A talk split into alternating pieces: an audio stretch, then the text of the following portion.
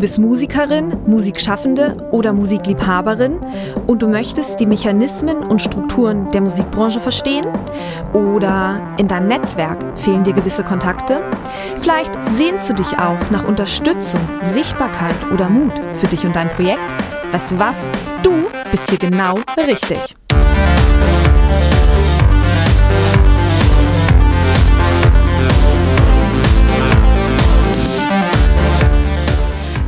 Herzlich willkommen zum Podcast von Raketerei. Ich bin Imke Machura, ich wohne in Hamburg und mein Herz schlägt für Musik. Ich habe meine Leidenschaft zum Beruf machen können. Nicht als Musikerin, nein, dafür fehlt mir das Talent.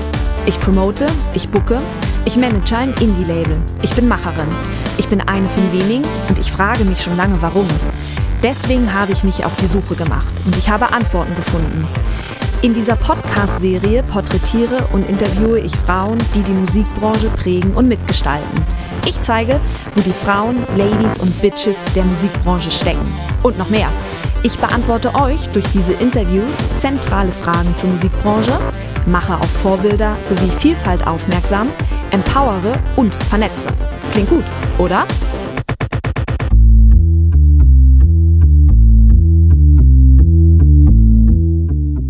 Sprachen liegen ihr. Sie kann nicht nur akzentfrei Französisch sprechen, auch studierte sie eben diese Sprache an der FU in Berlin sowie Sinologie, also Chinesisch. Naja, und Behördendeutsch. Das beherrscht sie ebenfalls. Sie, das ist Rosita Kürbis. In den 90er Jahren als Bookerin sowie Managerin in der elektronischen Szene aktiv, arbeitete sie unter anderem mit musikalischen Größen wie Dr. Motte zusammen, dem Gründer der Love Parade. Aber nicht nur das prägte Rositas Leben. Sie hatte ebenfalls ihre Finger im Spiel, als das Deutsche Musikexportbüro gegründet wurde. Hier kam sie das erste Mal mit dem Thema Förderung in Berührung es packte sie. Die Arbeit des Exportbüros wurde zwar nach einigen Jahren wieder eingestellt, ihre Leidenschaft für die Förderlandschaft aber blieb. Heute berät und unterstützt sie Unternehmen, Hochschulen, Institutionen, Kreative und Ehrenamtliche und schlägt mit ihrer Arbeit eine Brücke zwischen dem Förderer und dem Antragsteller. Ihr Ziel? Sie will Hemmungen abbauen, ermutigen, mutig auf die angebotenen Förderprogramme zuzugehen und diese zu beantragen. Wie das am besten funktioniert, Hört selbst. Hi Rosita, herzlichen Dank, dass du dir Zeit genommen hast. Hallo Imke, danke, dass ich da sein darf. Du berätst zum Thema Förderung, kommst aber eigentlich aus der Musikbranche. Was hast du denn in der Musikbranche gemacht? Ja, genau. Ich bin 87 nach Berlin gekommen und habe zunächst einmal Veranstaltungen gemacht und Veranstaltungen mitgemacht und bin dann ab 91 habe ich bei einem Label gearbeitet, bei Low Spirit Recordings, war im Grunde genommen die erste Angestellte von denen und habe im Wohnzimmer mit William Röttger gesessen und die ersten Sachen so bearbeitet und äh, habe später eine Booking-Agentur aufgebaut Komplize Booking und dazu kam dann Komplize Management, wo wir Motte gemanagt haben. Im Booking haben wir äh, DJs und Produzenten aus Chicago, Detroit und New York erst nach Deutschland, dann nach Europa und dann in die ganze Welt verschickt. Darunter waren so Namen wie äh, Jeff Mills, Derek May, aber auch Farley Jackmaster Funk oder Marshall Jefferson, das war schon ziemlich gut, oder Roy Davis. Robert Hood, ähm, okay, die Liste kann man dann beliebig verlängern. Management haben wir oder habe ich äh, Dr. Motte gemanagt für viele Jahre und Martini Bröss und dann eben auch einen Musikverlag gegründet. Das ging so bis Anfang 2000, 2003 und da hatte ich dann einfach gar keine Lust mehr zu reisen. Man war ja von Japan nach Kolumbien und von, ich weiß nicht, bis nach Südafrika und wieder zurückgereist. Und das ist zwar alles wunderbar und super schön, aber das war dann auch gut. Also mhm. das war für mich dann auch gut. Und genau beim Management sind wir so zusammengewachsen, dass wir schon wie, wie ein altes Ehepaar waren und da braucht es auch mal wieder einen frischen Wind und dann haben wir uns besser im Guten getrennt. Und dann habe ich das Deutsche Musikexportbüro mit aufgebaut. Das war quasi der Vorläufer von der Initiative Musik. In dem Zusammenhang durfte ich Deutschland in Brüssel vertreten beim European Music Office und dort in der Entwicklung von verschiedenen Förderprogrammen auch gearbeitet Bist du da das erste Mal mit Förderung in Berührung gekommen beim Deutschen Musikexportbüro? Ja, genau. Also die erste Erfahrung, die ich gemacht habe, ist eigentlich nach drei Jahren wurde es zugemacht. Und zwar, weil die Förderung ausgelaufen war. Es war eine Anschubfinanzierung und da haben wir das erste Mal gelernt, eine Anschubfinanzierung kann man nicht beliebig erweitern. Die dient dazu, etwas anzuschieben, so wie sie auch heißt, und sollte dann auch von selber weiterlaufen können. Und das tat es nicht und dann musste es zugemacht werden. Die German Sounds ist ja quasi ein Pilot gewesen oder der Vorläufer, der Testlauf, aus dem dann die Initiative Musik gebaut werden konnte und ordentlich aufgestellt werden konnte, mhm. eben auch mit in finanzieller Hinsicht. Damals haben wir auch Studien für den Senat gemacht.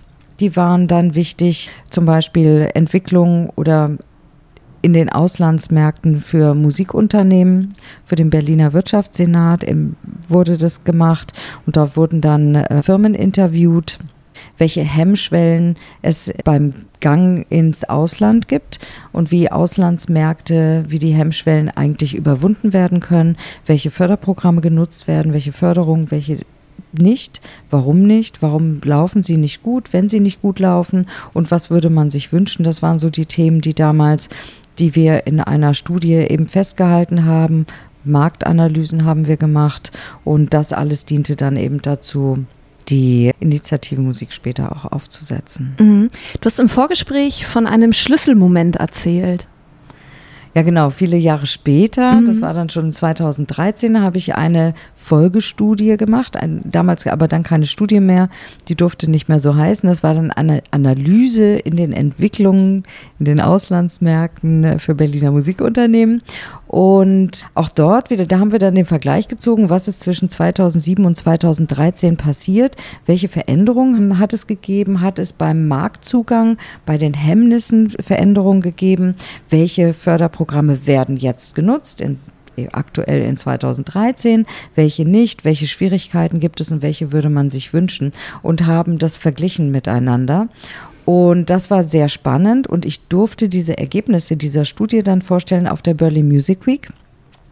Und da musste ich dann feststellen, dass plötzlich im Publikum kein einziger aus der Musikwirtschaft mehr saß, sondern nur noch die Förderinstitutionen der Länder und äh, die alle mit meiner Studie arbeiteten, mit den Ergebnissen, diese Ergebnisse auch nahmen, um mal zu gucken, welche Förderprogramme können wir denn anlegen oder kann man die justieren, kann man das ein bisschen verändern, kann man das positiv verändern und die dann darauf zurückgriffen und die alle meinen Namen kannten. Und das war so der Schlüsselmoment, wo ich gedacht habe, aha, schau mal einer an, die kennen mich alle und arbeiten mit meinem Output sozusagen. Und warum schlage ich jetzt nicht die Brücke zwischen den Kreativen und den Förderern? Also zunächst zwischen der Musikwirtschaft und den Förderern. Heute sind es dann auch die Kreative und die Förderer. Ja, und das hat auch ganz gut geklappt bis heute. Lass uns mal ganz global anfangen. Für welche Bereiche gibt es denn überhaupt alles Förderung?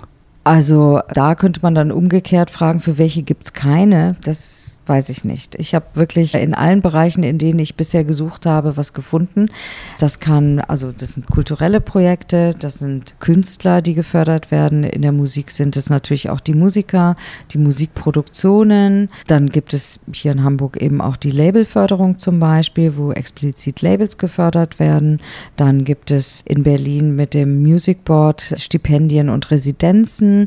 Dann gibt es natürlich auch Unternehmensförderung ganz normal, wie für jedes andere Unternehmen auch. Das können auch Solo-Selbstständige in Anspruch nehmen, von den Investitionsbanken zum Beispiel. Da gibt es dann Gründungsfördermaßnahmen oder Existenzgründungsprogramme in verschiedenartig aufgebaut und angelegt im Moment gibt es zum Beispiel bei der Investitionsbank Berlin so eine Mischung aus, das fand ich ganz interessant, aus Crowdfunding-Kampagne und Darlehen, was man äh, bekommen kann von der Investitionsbank.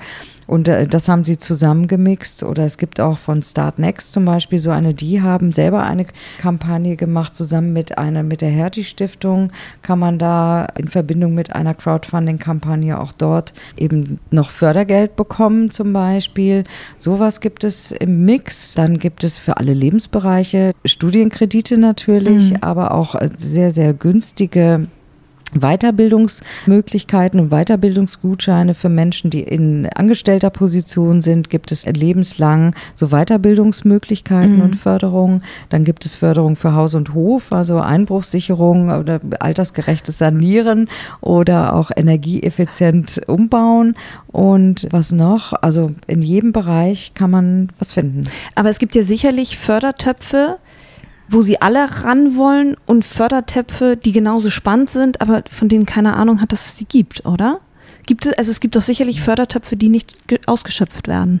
Ja, also diejenigen, die einem sofort einfallen, das sind die, die allen sofort einfallen. Davon kann man schon mal ausgehen. Und wenn man diesen Fördertopf nehmen will, dann muss man sich eben darüber klar sein, dass die Konkurrenz groß ist und dass es natürlich sehr schick ist, wenn man den Hauptstadtkulturfonds oder die Kulturstiftung des Bundes mit Logo und als Unterstützer mit im Projekt hat.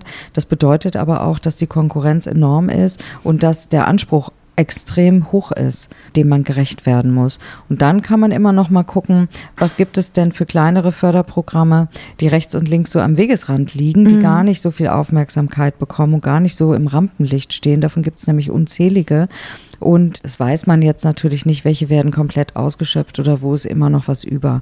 Die Gefahr ist halt immer, dass diese Töpfe gestrichen werden oder gekürzt werden und dann ist da gar nichts mehr über. Mhm. Also das darf natürlich nicht passieren. Grundsätzlich gilt, alle Förderer wollen fördern und sie wollen das Geld ausgeben und zwar komplett und sie wollen es nicht behalten.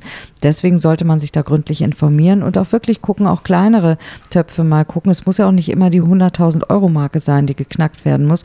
Manchmal braucht man ja auch nur 20 oder auch nur 10 und dann gibt es eben kleinere Töpfe oder auch Stiftungen, die da einspringen und das sollte man alles mal sich genauer angucken. Lass uns mal ganz banal anfangen. So neben Inhalt gibt es etwas, das ich in der Struktur meines Förderantrags unbedingt beachten muss? Lesbarkeit, Textabsätze, also, spielt, da, spielt sowas irgendwie eine Rolle? Du meinst jetzt in der Textarbeit? Mhm. Ja, man kann sich einfach selber mal überlegen, wenn man selber so ein Dokument zu lesen bekommt und das hat jetzt, eins hat fünf Seiten und eins hat 30 Seiten. Erste Frage, welches würdest du zuerst lesen? Die fünf Seiten. Wahrscheinlich. Dann die nächste Frage, wenn du jetzt vorgibst, dass du möchtest aber nicht mehr als fünf Seiten haben und ein Schlaumeier kommt dann auf die Idee, einen durchgehenden Fließtext dahin zu setzen, fändest du das sehr sympathisch so vom ersten Moment an oder würdest du denken, oh. Ich würde denken, er kann sich nicht kürzer ausdrücken. Ja, das hat ja natürlich auch eine direkte Auswirkung darauf, wie es im äh, Prozedere in der Projektdurchführung sein könnte. Also tatsächlich spielt so ein Text auch eine Rolle im Beurteilen von, wie wird das Projekt durchgeführt werden, wie strukturiert ist eigentlich der Antragsteller tatsächlich und wird er die Folgeleistung nach der Bewilligung auch tatsächlich erbringen können. Denn das richtige Arbeiten geht erst nachdem du das quasi die Zusage hast los, weil du musst Verwendungsnachweise schreiben, du musst Reports schreiben und Berichte schreiben regelmäßig und finale Dokumentation und das kann unter Umständen schon sehr, sehr ausführlich werden. Und da sollte man gut strukturiert sein, weil ansonsten kann es ja keiner lesen. Also Textarbeit ist auch danach noch sehr wichtig. Und wichtig ist eben auch, dass es eine gute Struktur hat. Was ich immer empfehle, ist zum Beispiel, dass man bestimmte Themen in einzelne Textmodule packt, dem Ganzen eine Überschrift gibt und die Überschrift besagt, was steht im nächsten Textmodul sozusagen drin. Dann mhm. kann man sich, wenn man das schnell mal querlesen möchte, ganz schnell über die Überschriften sozusagen schon mal den Überblick holen, was steckt wo drin, was steht wo. Und dann kann man sich explizit raussuchen, was muss ich jetzt als erstes wissen, um die Förderfähigkeit zu prüfen und was nicht. Also das ist immer hilfreich. Und je besser man das vorbereitet, desto glücklicher ist der derjenige, der es lesen muss. Und das kann nie schlecht sein. Woher weiß ich denn zum Beispiel, welche Sprache oder möglicherweise Argumentationskette der Förderer haben möchte? Also ich denke jetzt gerade an an die, ist glaube ich eine Stiftung Café Royal und der Musikstadtfonds. Die fördern ja unterschiedliche Dinge. Woher weiß ich denn, welche Sprache der Förderer spricht? Also dazu sollte man sich mal die Förderkriterien vornehmen und die Förderrichtlinie. Da steht im Grunde genommen äh, sofort auf der ersten Seite stehen ja die Förderziele und der Förderzweck. Und da steht eigentlich ganz explizit drin, was der Förderer damit bezweckt, also welche Ziele er damit verfolgt. Ein Beispiel, wenn der Förderer da schreibt, er möchte Nachwuchs fördern damit, also künstlerischen Nachwuchs jetzt zum Beispiel, und das eigene Projekt hat in dem Text nirgendwo das Wort künstlerischer Nachwuchs drinstehen, sondern man redet von Künstlern und Kreativen und hat womöglich noch irgendwo ein professionell dummerweise reingebastelt, dann kann das darauf hindeuten, dass, dass das nicht förderfähig ist, weil es ja eben nicht für Nachwuchs ist. Mhm. Steht ja nirgendwo. Oder wenn man Kinder und Jugendliche hat und man redet dann von jungen Eltern, man meint Jugendliche mit Kindern, aber man redet von jungen Eltern, aber das Wort Kinder und Jugendliche sind es, die das Ziel der Förderung sind, dann sollte man das auch genauso benennen. Und möglichst irgendwann am Anfang, wenn man dem ein anderes Wort geben möchte, das definieren und erklären, warum man von Kinder und Jugendliche auf das Wort junge Eltern geht. Mhm. Das, da muss man den Förderer dann mitnehmen auf diesen Denkweg. Also der Förderer lässt einen im Prinzip nicht im Stich und lässt einen nicht absichtlich in eine falsche Richtung laufen. Nein, nee, nein, auf gar keinen Fall. Also der Förderer möchte fördern, das hatte ich ja schon gesagt. Mhm. Und er ist nur eben an bestimmte Gesetzmäßigkeiten gebunden. Also da gibt es das Vergaberecht, da gibt es das Zuwendungsrecht und das muss dann eben alles mit richtig angegeben werden. Deswegen klingt das immer so steif. Also wenn man das als Sprache betrachtet, Fördersprache ist auch so ein beliebtes Thema von mir, dann sollte man sich einfach ein bisschen mit der Fördersprache beschäftigen und sich da ein bisschen reinlesen und reindenken in die Denke des Förderers. Das kann ohnehin nie schaden. Er kann ja gar nicht anders agieren. Das muss man jetzt einfach mal so sagen. Man kann ja auch sagen, nein, ihr müsst Förderprogramme schreiben, die auch verständlich sind. Und ja, das weiß auch der Förderer. Mhm. Der macht das ja schon seit Ewigkeiten und der weiß ganz genau, welche Schwierigkeiten da sind. Und deswegen gibt es ja auch bereits Programme, die entsprechend formuliert sind, dass man sie gut verstehen kann und dass sie auch für die Branche verständlich ist, wie zum Beispiel Initiative Musik. Mhm. Das ist einfach ein für die Branche gemachtes Programm. Aber wie gehe ich denn mit so Formulierungen um, wie zum Beispiel branchenübliche Gagen? Habe ich hier Interpretationsspielraum? Weil Musiker haben unterschiedliches Verständnis, was eine branchenübliche Gage ist würde ich jetzt behaupten. Ja, naja, also da würde ich mal so die Durchschnittsmenge nehmen und wenn du jetzt einen Künstler hast, der aus irgendeinem Grund wesentlich mehr Geld haben möchte und das auch verlangen kann, das auch verlangt, dann muss man das argumentieren. Mhm. Dann muss man das einfach sagen. Warum ist das so? Aber es ist nicht per se ein Ausschlusskriterium das kommt natürlich auf den Förderer an. Mhm. In der Regel habe ich es aber so erlebt, dass der Förderer dann eher sagt, also wir können diese Gage nicht gelten lassen, mhm. wir lassen nur eine Gage bis zu einem Betrag von Summe X gelten. Und da muss man eben gucken, wie man den Rest selber aufbringt. Aber das wird ja sicherlich auch kommuniziert sein vom Förderer selbst, Ganz oder? genau, mhm. ja, ja. Das macht der Förderer sehr deutlich. Mhm. Wie viel Eigenkapital ist denn in Anführungsstrichen Standard oder wie viel Prozent der Fördersumme muss ich denn selber aufbringen? Gibt es das da ist, Zahlen? Ja, das ist auch unterschiedlich von Förderer zu Förderer. Also manche Förderer sagen 50 Prozent muss man selber aufbringen und 50 mhm. Prozent fördert er selber. Es gibt aber auch 60, 40, es gibt aber auch 80, 20, es gibt auch 90, 20 und es gibt sogar Zuschüsse, die 100 Prozent fördern. Das kommt immer ganz darauf an. Mhm. Also das kommt darauf an, was der Förderer damit bezweckt und was genau gefördert wird. Man bekommt das Geld ja nicht am Anfang sofort in voller Höhe ausgeschüttet. Und man muss die erste Zeit überbrücken können. Und deswegen hat der Förderer meistens da drin stehen, mindestens 20 Prozent oder 30 oder 50 muss der Antragsteller selber aufbringen. Ach so, warum bekomme ich das Geld dann nicht direkt am Anfang ausgeschüttet? Also bei staatlicher Förderung mit strenger Reglementierung kommst du es immer nach Mittelabruf. Das heißt, es wird nach dem Erstattungsprinzip vergeben, vor allen Dingen EU-Förderung. Erst gibst du es aus und dann schickst du quasi einen Beleg, eine Liste aller Ausgaben oder einen Kontoauszug zum Förderer und machst einen Mittelabruf schreibst einen Verwendungsnachweis, für das und das haben wir das Geld jetzt ausgegeben, wie vereinbart im Vertrag, im Zuwendungsbescheid und das möchten wir jetzt abrufen und dann kriegt man Tranche für Tranche. Aber auch das ist unterschiedlich. Das ist die härteste Form, sage ich mal. Die anspruchsvollste Form der Förderung ist die staatliche Förderung, die so agiert. Da habe ich denn ja vorher den Finger in den Wind gehalten und habe gesagt, ich brauche Beispiel für die Plakatierung oder für Werbemaßnahmen 1000 Euro. Jetzt stelle ich aber fest, uh, meine Werbemaßnahmen haben 1500 gekostet. Ist der Förderer so flexibel, dass ich solche Summen ändern kann oder muss ich das ganz genau erklären, warum äh, Werbemaßnahmen jetzt 500 Euro teurer waren?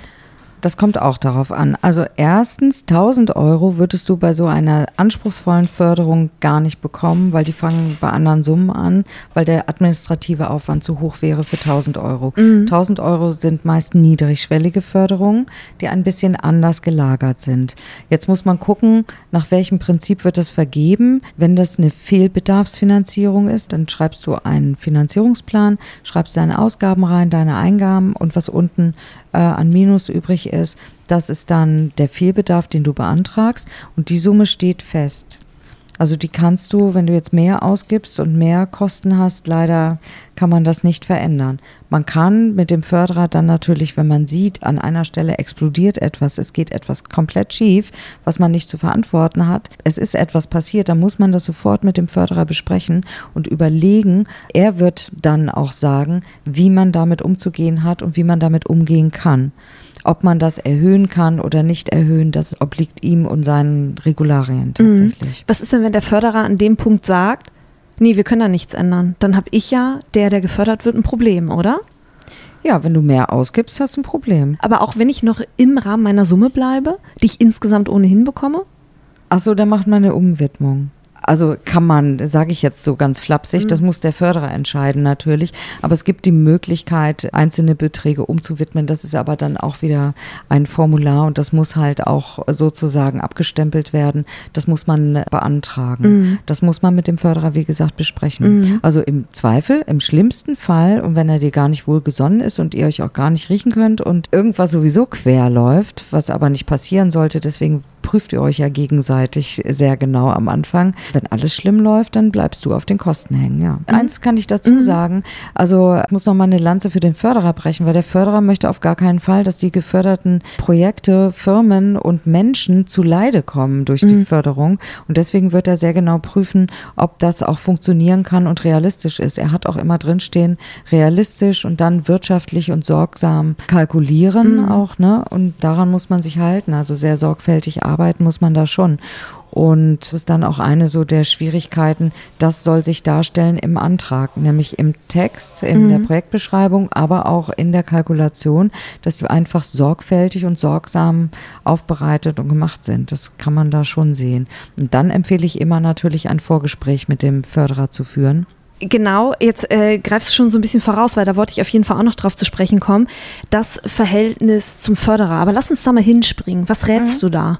Also auf jeden Fall den Kontakt aufnehmen und zwar frühzeitig, nicht eine Woche vor Deadline, also vor Abgabetermin, sondern wirklich frühzeitig so also fast möchte ich mal sagen, nach der Deadline ist immer vor der Deadline und dann ist ja die gröbste Arbeit getan. Zur Deadline hin sind natürlich immer viele, viele Anträge, die da reinkommen und geprüft werden müssen und viele Menschen, die dann kurzfristig nochmal Sachen abfragen. Man weiß halt eigentlich gar nicht, warum alle das kurzfristig machen, aber mir wurde es schon von verschiedenen Förderern kolportiert oder Robert von der Initiative Musik sagte das neulich mal bei einem Interview, dass er nicht verstehen kann, wieso die Online-Anträge alle am letzten Tag eingereicht werden müssen und dann noch Fragen entstehen. Das ist einfach nicht, das ist nicht logisch. Mhm. Es gibt so viel Zeit davor. Man kann das zeitig vorher machen, dann kann man sogar den Förderer nochmal anrufen. Es passieren sogar so unglaubliche Dinge wie, man war beim Förderer, man hat sich mit ihm beraten, er gibt einem Tipps, wie man das am besten macht, was nicht passt, was passt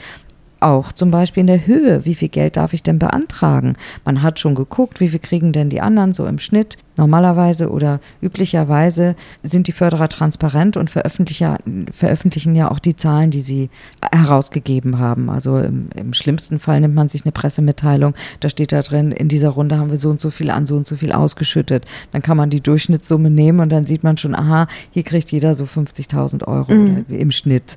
Ja, mhm. und dann kann man schon, wenn man dann also sehr viel mehr haben will, dann muss man da argumentieren. aber auf jeden Fall kann man das dem Förderer auch einfach fragen.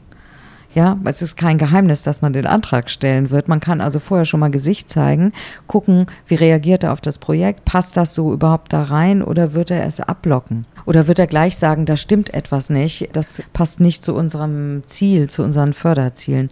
Also vorher treffen, lange Zeit vorher treffen. Und wie ich gerade schon gesagt habe, es passieren dann unter Umständen so unfassbare Dinge wie, man hat den Antrag eingereicht, der Förderer liest sich das durch und er ruft dann auch mal an und sagt, hör mal oder hören Sie mal, es sieht so aus, als würde hier eine Unterlage fehlen oder als könnten Sie das nochmal ein bisschen genauer und detaillierter beschreiben. Sowas passiert dann auch, aber nur, wenn er Zeit dazu hat. Ich wollte gerade sagen, das funktioniert nicht, wenn man zehn Minuten vor Deadline alles noch schnell hochlädt. Genau, dann nicht. Dann passieren eigentlich nur noch Fehler. Mhm. Also zehn Minuten vor Deadline, so 23.50 Uhr. Mhm. Was sind denn, wenn es um den Förderer geht, so grobe Schnitzer, die man sich als Antragsteller besser verkneifen sollte? Also ich denke jetzt so nicht täglich E-Mails schreiben möglicherweise. Ja, genau. Also nicht wegen jeder Frage anrufen. Also Fragen sammeln, dann mal in die F und A's gucken ob die Frage nicht doch schon beantwortet worden ist, was meistens der Fall ist. Und wenn dann noch eine Frage über ist, dann die mal fragen. Aber vielleicht auch nicht anrufen einfach so, sondern Termin machen, hingehen, ordentlich vorbereitet, seine Fragen stellen und dann alles Wissenswerte mitnehmen. Ein guter Tipp auch zuhören, auch immer hilfreich beim Förderer. Genau, man muss ihn zwar überzeugen von dem eigenen Projekt, das stimmt wohl, aber man sollte dann eben auch anhören, was er zu sagen hat. Ja, zusehen, dass formal einfach alles stimmt. Lass uns mal darüber reden, wenn ich mein Projekt von zwei Förderern fördern lassen möchte. Würde ich jetzt denken, ist die Königsdisziplin, oder? Ja, das ist schon anspruchsvoll. Also Königsdisziplin, sage ich immer, ist EU-Förderung tatsächlich, weil du damit in den meisten Förderprogrammen mit mehreren Ländern arbeiten musst und mit mehreren Partnern in an verschiedenen Ländern. Aber ja, mehrere Förderungen miteinander zu kombinieren, das geht. Du hast dann administrativ einen höheren Aufwand tatsächlich. Also weil du musst sowohl für den einen Förderer alles aufbereiten als auch für den anderen Förderer.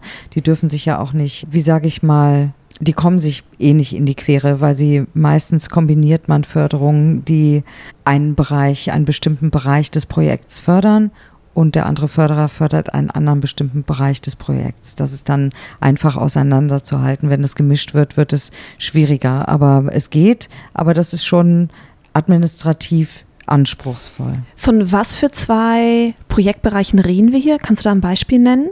Also ich fange nochmal ein bisschen anders an. Es gibt so eine goldene Regel bei Förderungen und zwar, man darf nicht zweimal in denselben Topf greifen. Das ist das eine. Ich sage mal so, die Initiative Musik bekommt ihr Budget von der Beauftragten für Kultur und Medien. Die bieten auch Förderprogramme an auf Bundesebene. Initiative Musik ist ja auch Bundesebene. Deswegen kann man jetzt nicht zwei Förderprogramme, die aus demselben Geldmitteltopf gespeist werden, benutzen. Man kann aber durchaus eine andere Kombination fahren. Ich hatte halt gerade irgendwie ein anderes Bild vor Augen, deswegen habe ich nach einem Bild gefragt. Ich habe halt gerade überlegt, okay, Musiker nimmt eine Platte auf. Was wären da die beiden Bereiche, die gefördert werden können? Vielleicht die Zeit im Tonstudio und das Artwork getrennt voneinander? Oder? Achso, nee, also für die Musik hat es ja tatsächlich schon längst schöne Überlegungen gegeben, wie man das ganz äh, vereinfachen kann und nicht so komplex halten. Das heißt, bei der Initiative Musik kann man beantragen tatsächlich die Produktion, gleichzeitig auch die Tour und das Marketing im Grunde mhm. genommen auch und die Promotion und das kann man alles als einen Antrag sozusagen da einreichen. Da braucht man also nicht noch an eine zusätzliche Stelle zu gehen. Mhm. Man könnte jetzt als Künstler natürlich auch noch ein Stipendium sich besorgen und dann einfach in Los Angeles nochmal eine Zeit lang arbeiten. Wo findet man denn so ein Stipendium? Hier an der BIM in Hamburg? Ob die BIM jetzt selber Stipendien rausgibt, das weiß ich gar nicht. Also das Music Board in Berlin gibt Stipendien raus. Mhm kann ich, wenn ich einen Förder, also wenn ich einen Förderantrag schreibe und ich bekomme das Geld, darf ich noch Sponsoren eigentlich an Bord holen? Ja klar, darfst du. Und Crowdfunding auch und Spenden auch. Also du kannst das, damit ist es wunderbar zu kombinieren. Und das ist auch erwünscht, weil das zeigt ja natürlich, dass da noch mehr Leute ein Interesse daran haben. Also gerade beim Crowdfunding ist das immer ein Indiz für den Förderer, dass die Zielgruppe das auch wünscht. Mhm. Das heißt, es ist eine schöne Argumentation pro Förderung sozusagen. Was ist denn eigentlich mit meiner Arbeitszeit? Darf ich die mit abrechnen? Und wenn ja, oder ist das vielleicht durch eine Prozentzahl irgendwie geregelt? Ich darf 5% mir ein Gehalt auszahlen von der Förderung? Also das würde ich jetzt unter sogenannte Eigenleistung bringen. Das regelt der Förderer auch selber. Bei manchen Förderungen kannst du es leider gar nicht angeben, bei manchen ja. Und dann gibt es so Tabellen, da steht dann drauf, wie viel du die Stunde dir anrechnen lassen kannst. Sagen wir mal, du hast eine Band und einer davon macht die Grafik, dann kann er äh, als Grafiker sozusagen seine Stunden anrechnen und eben nach der Vorgabe des Förderers mit dem Stundensatz berechnen. Mhm. Und dann schreibt man einen Stundenzettel und äh, rechnet sich das aus und das kann man dann in die Kalkulation mit reinschreiben, ja. Auch die Vor- und die Nachbereitung?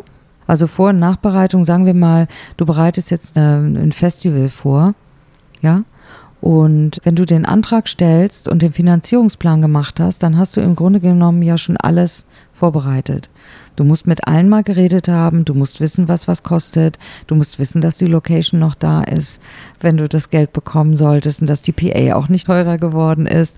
Das heißt, du hast im Grunde genommen alles schon vorbereitet. Das lässt sich leider nicht fördern, mhm. diese Vorbereitung. Wenn du dann, sagen wir, dein Festival ist am 1. April, dann fängst du ja wahrscheinlich spätestens am 1. Januar an und dann würde dann eben auch die Projektlaufzeit von Januar bis dann einige Zeit nach dem Festival, vielleicht bis zum Juni, 30.06. oder sowas gehen, damit du genug Zeit hast, alles abzurechnen und abzuwickeln. Dann wäre das deine Projektlaufzeit und in der Zeit äh, sind dann die ganzen Honorare zu zahlen und eben alle Gelder zu zahlen. Was mhm. davor ist, gilt nicht und was danach ist, gilt dann eben auch nicht. Mhm. Du hast es vorhin schon angedeutet, aber doch nochmal irgendwie ganz konkret die Frage auch nach der Mehrwertsteuer. Wird die mitkalkuliert? Also die Mehrwertsteuer hängt wirklich davon ab, ob du vorsteuerabzugsberechtigt bist oder nicht. Wenn ich Kleinunternehmerin bin, dann nicht? Mhm. Also ich kalkuliere nicht mit Nettosummen. Ich kalkuliere immer mit Bruttosummen. Weil du keine Mehrwertsteuer bezahlst. Bist du vorsteuerabzugsberechtigt? Ja. ja. Dann zahlst du Umsatzsteuer. Genau, genau, genau. das war meine Frage. Und dann machst du es netto. Ge Ach so, und dann mache ich es netto, genau. weil es ein durchlaufender Posten genau. ist. Weil sich das ja verrechnet. Ah, okay. Wenn du mal so an deine Arbeit denkst, an die vielen Jahre, an die du jetzt schon so zurückguckst, gibt es Bereiche, die deiner Meinung nach zu wenig gefördert werden? Jetzt im künstlerisch-kreativen Bereich? Allumfassend. Sind dir schon mal Förderanträge begegnet, wo du dachtest, oder dass Menschen auf dich zugekommen sind und gefragt haben, Rosita, wir haben da eine Idee, wir möchten das gerne fördern. Du wirst Tiefseetaucher und guckst, okay, was ist los, welchen Fördertopf können wir da aufmachen? Und du stellst fest, sorry, in eurem Bereich gibt es keinen Fördertopf. Ist dir sowas schon mal passiert? Ja, einmal. Das war aber, da ging es um Wohnungsbau. Das war, ist jetzt ein bisschen eine andere Geschichte. Also ich glaube, generell würde ich es mir wünschen, dass Förderung einfach ein bisschen einfacher zugänglich wäre für alle. Es gibt ja viele Förderprogramme in vielen Bereichen. Ich würde mir wünschen, dass es einfacher erklärbar wäre und die Fördersprache vielleicht ein bisschen ähm, ja, aber das hängt natürlich mit dem Vergaberecht zusammen. Aber ich würde mir wünschen, dass die Sprache etwas angepasst würde. Ich würde mir wünschen, dass die Vergaberegeln ein bisschen angepasst würden und dass auch vielleicht neue Ideen gefördert würden, von denen wir heute noch gar nicht wissen, dass sie kommen werden. Das ist ja mhm. immer, der Förderer reagiert ja im Grunde genommen auf das, was jetzt gerade da ist. Aber Natürlich will er auch Neues und Innovatives. Alleinstellungsmerkmal ist ja ein ganz wichtiges Thema, gerade bei kulturellen Veranstaltungen. Aber dass man mal die Möglichkeit gibt, mal etwas ganz Neues auszuprobieren. Im Grunde genommen habe ich da die Hoffnung ein bisschen auf das bedingungslose Grundeinkommen tatsächlich. Wenn das käme, dann aus allem, was man bisher hört von Menschen, die damit schon arbeiten und umgehen und Studien, die gemacht wurden, dass es eine unglaubliche Kreativität freisetzt bei denjenigen, die nicht mehr dem Druck ausgesetzt sind. Das wäre im Grunde genommen eine Förderung, die ich schon sehr begrüßenswert fände. Und das schreibe ich zu 100 Prozent. Das hast du vorhin im Vorgespräch so ganz kurz angedeutet, was Ziele von Förderung sein können. Du hast von deinen Studenten erzählt. Das ist eine gute Frage. Das habe ich neulich mal meinen Studierenden an der HDPK gestellt, wo ich einen kleinen Lehrauftrag habe. Und die kriegten von mir drei Fragen. Einmal, was denkt ihr denn, was die Ziele von Förderung sind? Worauf sie geantwortet haben, gesellschaftlich etwas bewegen, Kultur anschieben und noch weiteres, genau. Dann habe ich sie gefragt, weswegen sie eigentlich im hier sind bei mir und diese 15 Stunden mit mir machen wollen, was sie denn damit anfangen wollen mit der Information hinterher. Und daraufhin haben sie gesagt, ja, Veranstaltung oder eine Tour oder mal gucken, irgendwie mal ein bisschen informieren, was so geht. Und dann hatte ich ihnen die Frage gestellt, was sind denn eure Einnahmequellen in Zukunft? Womit werdet ihr euer Geld verdienen? Und die kamen aus dem Bereich Produktion oder auch Medienmanagement. Und wir sammelten dann einzelne Bereiche auf Moderationskarten geschrieben, hängten wir an die Wand und plötzlich wurde ein Bereich riesengroß. Da stand dann drin Lizenzen verkaufen, äh, Produktion, Auftragsproduktion, alles Mögliche. Und Quintessenz ist, es war alles selbstständige unternehmerische Tätigkeit. Und das Interessante daran war, dass sie sich gar nicht bewusst darüber gewesen sind, dass wenn sie das tun, sie eben auch Förderung für Unternehmen in Anspruch nehmen können. Darauf waren sie im ersten Moment nicht gekommen. Und das stelle ich immer wieder fest, dass man dazu einseitig denkt. Künstler kriegen dann nur eine Künstlerförderung, aber sie sehen nicht, dass sie gleichzeitig auch Solounternehmer sind. Den Blick öffnen. Den Blick öffnen, genau. Auch in andere Bereiche. Also wenn man zum Beispiel, ich hatte das vorhin auch mal ganz kurz gesagt, wenn man äh, Workshops macht oder Veranstaltungen macht und man bezieht Kinder und Jugendliche mit rein, dann gibt es eben auch im Bereich Kinder und Jugendliche Förderprogramme natürlich. Mhm. Kulturelle Bildung ist da das große Thema. Wenn man jetzt Musik oder Kreative nimmt und äh, mit der Arbeit von Kreativen oder von Künstlern eben auch mit Kindern etwas macht, dann wäre das kulturelle Bildung. Und dann kann man eben auch bei Kindern und Jugendlichen gucken. Oder man arbeitet, wie jetzt im banales Beispiel, Hip-Hop arbeitet mit Jugendlichen aus schwierigen Lebensumständen, dann ist das Schlüsselwort hier schwierige Lebensumstände oder Jugendliche aus schwierigen Lebensumständen und da geht schon wieder ein anderer Topf auf. Also man sollte immer über den Rand gucken und gucken, welche anderen Bereiche, gesellschaftlichen Bereiche tangiert eigentlich meine Arbeit, die ich mache. Gerade bei Künstlern, wenn sie sich mit einem bestimmten Thema beschäftigen, dann könnte das auch unter Demokratie und Toleranz fallen, gesellschaftliche Themen oder oder oder, oder. Das ist halt mannigfaltig, klappt sich da ein Ding nach dem anderen auf, wenn man einmal anfängt, sich damit zu beschäftigen. Und das ist ja das Spannende. Mhm. Gibt es noch irgendetwas, das du hinzufügen möchtest? Etwas, das nicht unerwähnt bleiben sollte? Also immer wieder kann ich nur sagen, es lohnt sich, es zahlt sich wirklich langfristig aus, sich mit Förderung zu beschäftigen. Der Anfang ist schwer, aber das war es beim Autofahren auch, können wir auch alle kein Thema und so ist es dann eben auch bei der Förderung. Ich kann jedem nur raten, sich damit zu beschäftigen und zu gucken, seine fünf oder zehn Förderprogramme, na zehn vielleicht nicht, aber seine fünf Förderprogramme, die für das eigene Business wichtig sind und passen könnten, die zu suchen und die zu bearbeiten. Es gibt auch Förderung, die kann man regelmäßig beantragen, es gibt Förderung, die kann man nur einmal. Manche Förderung kann man auch nur bis zu einer bestimmten Höhe. Aber es gibt in allen Bereichen immer Möglichkeiten, damit zu arbeiten. Und gerade also sozialen Projekten natürlich oder künstlerischen Projekten kann ich das nur raten, sich damit zu beschäftigen und das in Anspruch zu nehmen, weil der Förderer will fördern. Das war Rosita Kürbis. Herzlichen Dank, dass du dir Zeit genommen hast. Ja, vielen Dank, Imke, dass du mich eingeladen hast. Das war Rosita Kürbis, Tiefseetaucherin, wenn es um die deutsche Förderlandschaft geht. Ich habe noch eine Ankündigung in eigener Sache. Ich werde im Januar 2019 wieder eine Raket 3 Masterclass anbieten. Das ist ein sechswöchiger Intensivkurs, in dem wir gemeinsam dein individuelles Künstlerinnen-Image schärfen und herausarbeiten, worauf 2019 dein Fokus liegen sollte, um fokussiert den Next Big Step machen zu können. Bist du Musikerin und hast Interesse, dann schreibe mir gerne eine E-Mail. Meine E-Mail-Adresse imke.raketerei.com. Weitere Informationen zur Masterclass werde ich auch schon bald veröffentlichen. Die nächste Folge erscheint am 26. November. In diesem Sinne, bleibt mir gewogen, eure Imke.